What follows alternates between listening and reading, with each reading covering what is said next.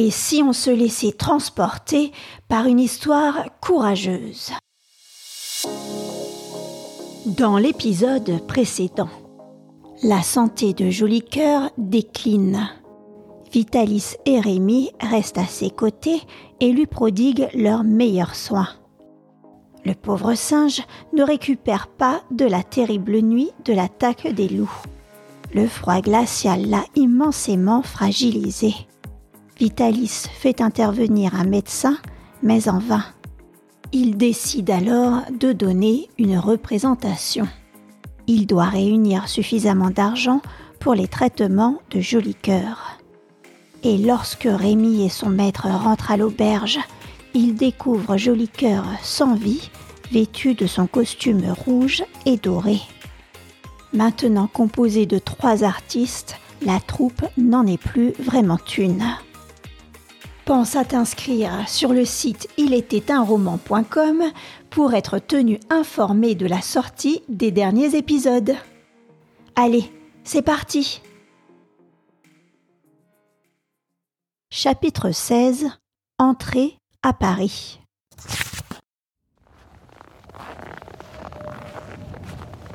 Paris était encore loin. Nous reprîmes la route, marchant du matin au soir sur des chemins couverts de neige et contre le vent du nord. Chaque étape était longue et exténuante. Vitalis en tête, moi placé derrière lui et Capi sur mes talons, nous avancions en file durant des heures sans échanger un seul mot. Nous piétinions ainsi, le visage bleu de froid, les pieds mouillés et l'estomac vide. Le silence me pesait. J'aurais eu besoin de parler. Mais lorsque je m'adressais à Vitalis, il ne me répondait que par quelques mots rapides et sans se retourner. Heureusement, Capi se faisait plus présent. Souvent, au fil des pas, je sentais une langue chaude et humide se poser sur ma main. Capi, en me léchant, me donnait du soutien et me manifestait son amitié et alors je le caressais doucement sans m'arrêter. Notre affection commune nous faisait du bien à tous les deux. Nous nous comprenions, nous nous soutenions et nous nous aimions. Je crois que mes caresses consolaient si bien Capi qu'elles l'aidaient parfois à oublier la mort de ses camarades. Parfois il se retournait pour jeter un œil sur le reste de la troupe par habitude, comme il l'avait longtemps fait auparavant. En réalisant qu'il n'y avait plus ses compagnons sur qui veiller, il se rappelait brusquement les tragiques événements qui avaient causé leur disparition. Alors il regardait Vitalis comme pour lui signifier que si Dolce et Zerbino ne venaient pas, ce n'était pas de sa faute. Il faisait cela avec des yeux si expressifs si parlant, si plein d'intelligence, que nous en avions le cœur serré. Ces petits moments ravivaient notre chagrin.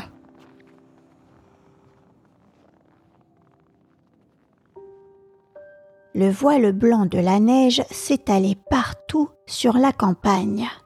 Le silence régnait en maître dans ce paysage. D'animaux dans les champs, ni de paysans au travail, mais des maisons, portes et volets fermés. Seul le croassement des corneilles retentissait. Et nous, sur la route, parfois glissante, nous allons droit devant nous. Pour notre repos, nous nous réfugions dans une écurie ou une bergerie.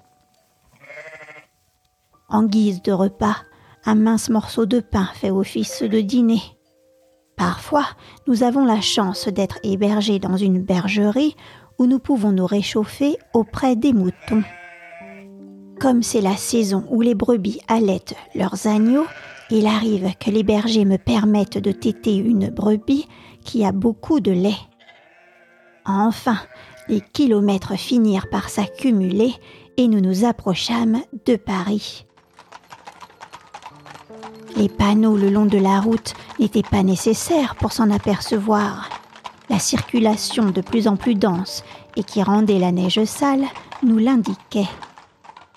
J'avais toujours cru que la campagne autour de Paris affichait des paysages plus rayonnants qu'ailleurs. Tant de fois j'avais entendu parler des merveilles de Paris. Naïvement, je m'étais imaginé que, dès ses abords, nous croiserions des choses éblouissantes.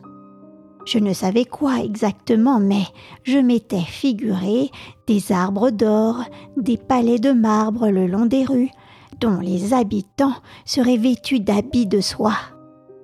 Je les cherchais, ces arbres d'or, mais nous ne croisions que des gens et ils ne nous regardaient même pas. Sans doute étaient-ils trop pressés pour cela, ou bien les réjouissances que j'avais fabriquées dans mon esprit n'existaient pas dans leur vie. Je me sentais peu rassurée. Qu'allions-nous faire à Paris? Et surtout dans l'état de misère où nous nous trouvions, comment allions-nous nous en sortir? Cette question me procurait une terrible angoisse et je me la ressassais inlassablement pendant ces longues marches. J'aurais bien voulu interroger Vitalis, mais il se montrait sombre et peu causant, alors je n'osais pas. Un jour, enfin, il daigna prendre place à côté de moi. À la façon dont il me regarda, je sentis que j'allais enfin apprendre ce que j'avais tant de fois voulu savoir.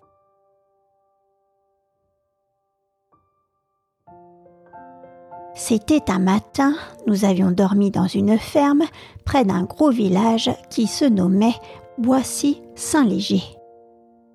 Après l'avoir dépassé, nous avions fait une pause en haut d'une colline.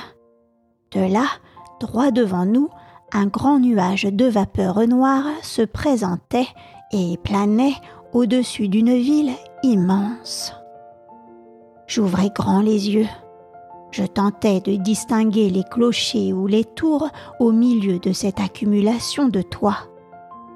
C'est à ce moment-là que Vitalis ralentit le pas. Il vint se placer près de moi et me dit Voilà donc notre vie changée, Rémi.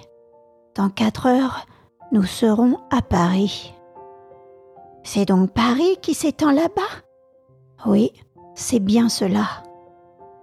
Et tout à coup, juste au-dessus de Paris, un rayon de lumière se dégagea du ciel et produit l'effet d'un éclat doré. Je ne m'étais donc pas trompé, j'allais trouver des arbres d'or. Rémi, à Paris, nous devrons nous séparer. Ces paroles si douloureuses me sidérèrent. Ce fut comme si un rideau noir venait de s'abattre juste devant moi, emportant avec lui les arbres d'or. Mon visage devint pâle, mes lèvres tremblèrent. Vitalis comprit ce qu'il se passait en moi. Tu es inquiet, Rémi. Tu éprouves de la peine. Mais mon maître, nous séparer, mon pauvre petit. Les larmes me montèrent aux yeux. Mon maître, vous êtes un homme bon. C'est toi qui es bon, Rémi. Vois-tu, quand tout va bien, on ne réalise pas ces choses-là et on ne se laisse pas aller aux attendrissements. Mais quand tout va mal, quand on se retrouve dans une mauvaise impasse, surtout quand on est vieux, on a besoin de ceux qui nous entourent et on est heureux de les trouver près de soi. Oui, j'ai besoin de toi, Rémi. Cela te surprend, n'est-ce pas? Et pourtant, il n'y a rien de plus vrai. Et pour cette raison, quand je te vois les yeux humides en m'écoutant, je me sens soulagée. Et Vitalis continua. Quelle tragédie de devoir toujours se séparer au moment où l'on voudrait se rapprocher. Mais vous ne voulez pas m'abandonner dans Paris? Non, Rémi, je ne veux pas t'abandonner. Que ferais-tu à Paris tout seul? Et puis, tu sais bien que je n'ai pas le droit de te laisser. En refusant à cette brave Madame Milligan de te remettre à ses soins, elle qui voulait se charger de t'élever comme son fils, je me suis donné l'obligation de t'élever moi-même et de mon mieux. Et malheureusement, je me retrouve dans des circonstances qui me donnent tort. Notre situation m'empêche d'honorer mon devoir. Mais ce n'est que temporaire, Rémi. J'ai bien réfléchi, et je pense que nous devons nous séparer, mais pas pour toujours, pour quelques mois seulement. Ainsi, nous pourrons vivre chacun de notre côté pendant les derniers mois de la mauvaise saison. Dans quelques heures, nous arriverons à Paris. Que veux-tu que nous y fassions avec notre troupe? À nous deux, avec Capi. Elle est bien trop petite. Capi, en entendant prononcer son nom, s'avança devant nous. Il plaça sa patte à son oreille, puis la posa contre son cœur, comme s'il voulait nous dire que nous pouvions compter sur son dévouement. Ce geste si touchant de Capi tourmenta d'autant plus nos émotions. Vitalis s'arrêta un moment pour lui passer la main sur la tête. Toi aussi, Capi, tu es un brave chien. Rémi, tu sais bien qu'on ne vit pas que de bonté dans le monde, il faut aussi autre chose, et cela, nous ne l'avons pas. Que veux-tu que nous fassions avec toi seul accompagné de Capi? Tu comprends bien, n'est-ce pas, que nous ne pouvons plus donner de représentation Oui, Vitalis. Les gamins se moqueraient de nous, nous jetteraient des trognons de pommes, et nous ne ferions pas vingt sous de recettes par jour. Veux-tu que nous vivions tous les trois avec vingt sous? Par des journées de pluie, de neige ou de grand froid, cet argent ne représenterait rien, tu le sais. Mais et ma harpe? Si j'avais deux enfants comme toi, cela irait peut-être. Mais un vieux bonhomme comme moi, avec un enfant de ton âge, c'est une mauvaise affaire.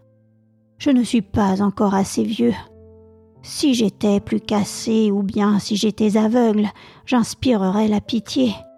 À Paris, pour émouvoir la compassion des gens pressés, il faut être dans un état bien lamentable. Encore faut-il ne pas avoir honte de faire appel à la charité des gens, et cela, je ne le pourrai jamais.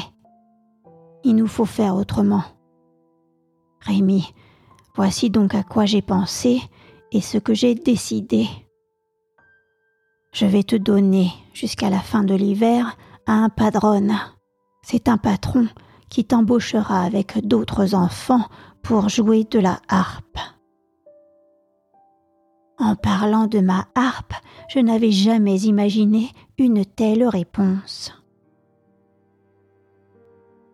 Vitalis ne me laissa pas le temps de l'interrompre. Il reprit. Quant à moi, je donnerai des leçons de cornemuse, de harpe ou de violon aux enfants italiens qui travaillent dans les rues de Paris. Je suis connu ici, j'y suis resté plusieurs fois. Je n'ai qu'à demander des leçons pour en trouver. Toi et moi, nous vivrons, mais chacun de notre côté. En même temps que je donnerai mes leçons, je m'occuperai de dresser deux chiens pour remplacer Zerbino et Dolce. Je les ferai travailler dur, et au printemps, nous pourrons nous remettre en route tous les deux, mon petit Rémi. Et nous n'aurons plus à nous quitter. Tu sais, la chance ne tourne pas toujours du mauvais côté pour ceux qui ont le courage de lutter. C'est justement du courage que je te demande en ce moment, et aussi de la résignation. Plus tard, les choses iront mieux. Ce n'est qu'un moment à passer. Au printemps, nous reprendrons notre vie en toute liberté. Je te conduirai en Allemagne, en Angleterre. Voilà que tu deviens plus grand et que ton esprit s'ouvre. Je t'apprendrai bien des choses et je ferai de toi un homme. J'ai pris cet engagement devant Madame Milligan et je le tiendrai. C'est avec l'idée de faire un jour ces voyages que j'ai commencé à t'apprendre l'anglais. Tu parles déjà le français et l'italien, c'est quelque chose pour un enfant de ton âge. Et te voilà maintenant fort et vigoureux. Tu verras, mon petit Rémi, tu verras, nous nous sortirons de ce mauvais pas.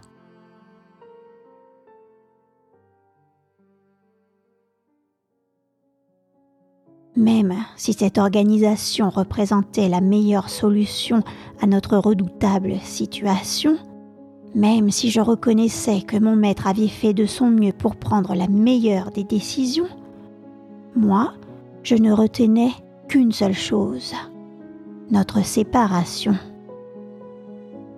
Le padrone, ce patron d'enfants, dans nos visites à travers les villages et les villes, j'en avais rencontré plusieurs de ces padrones, et tous dirigeaient les enfants à coups de bâton.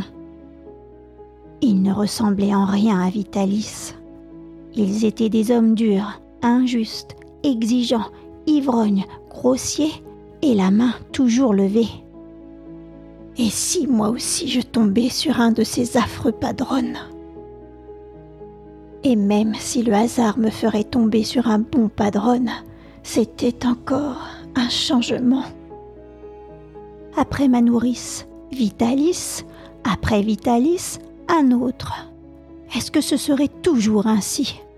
Est-ce que je ne trouverais jamais personne à aimer pour toujours?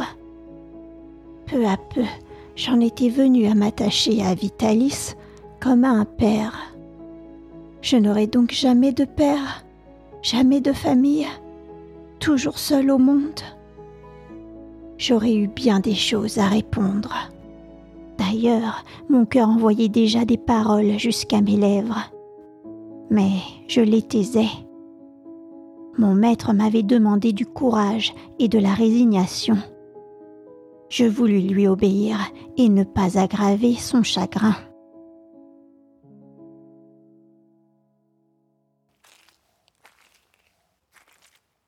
Et puis, comme s'il craignait d'entendre mes mots, il n'était déjà plus à mes côtés. Il avait repris sa marche à quelques pas devant moi. Je le suivis et nous traversâmes un pont boueux comme je n'en avais jamais vu.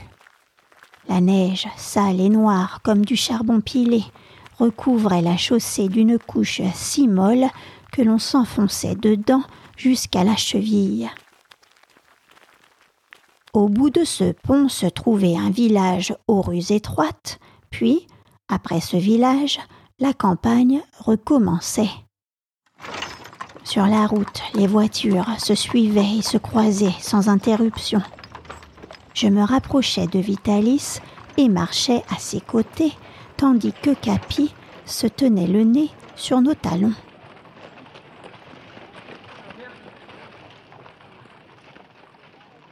Bientôt la campagne cessa, et nous nous trouvâmes dans une rue dont on ne pouvait voir la fin.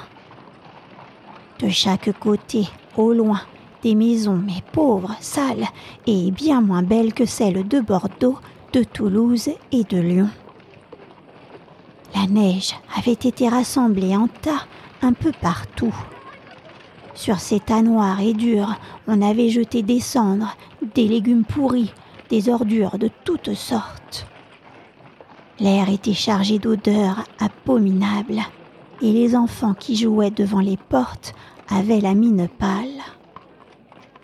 Sans cesse passaient de lourdes voitures qu'ils évitaient avec beaucoup d'adresse, et ils ne paraissaient pas s'en soucier. J'interrogeais Vitalis. Où sommes-nous? À Paris, mon garçon. À Paris? Était-ce possible? C'était là, Paris. Où donc étaient mes maisons de marbre et mes passants vêtus d'habits de soie? Où donc étaient toutes ces merveilles que j'avais imaginé prendre vie à Paris? Comme la réalité était laide et misérable. C'était donc là ce Paris que j'avais tant souhaité voir. C'était donc là que j'allais passer l'hiver sans Vitalis et sans Capi.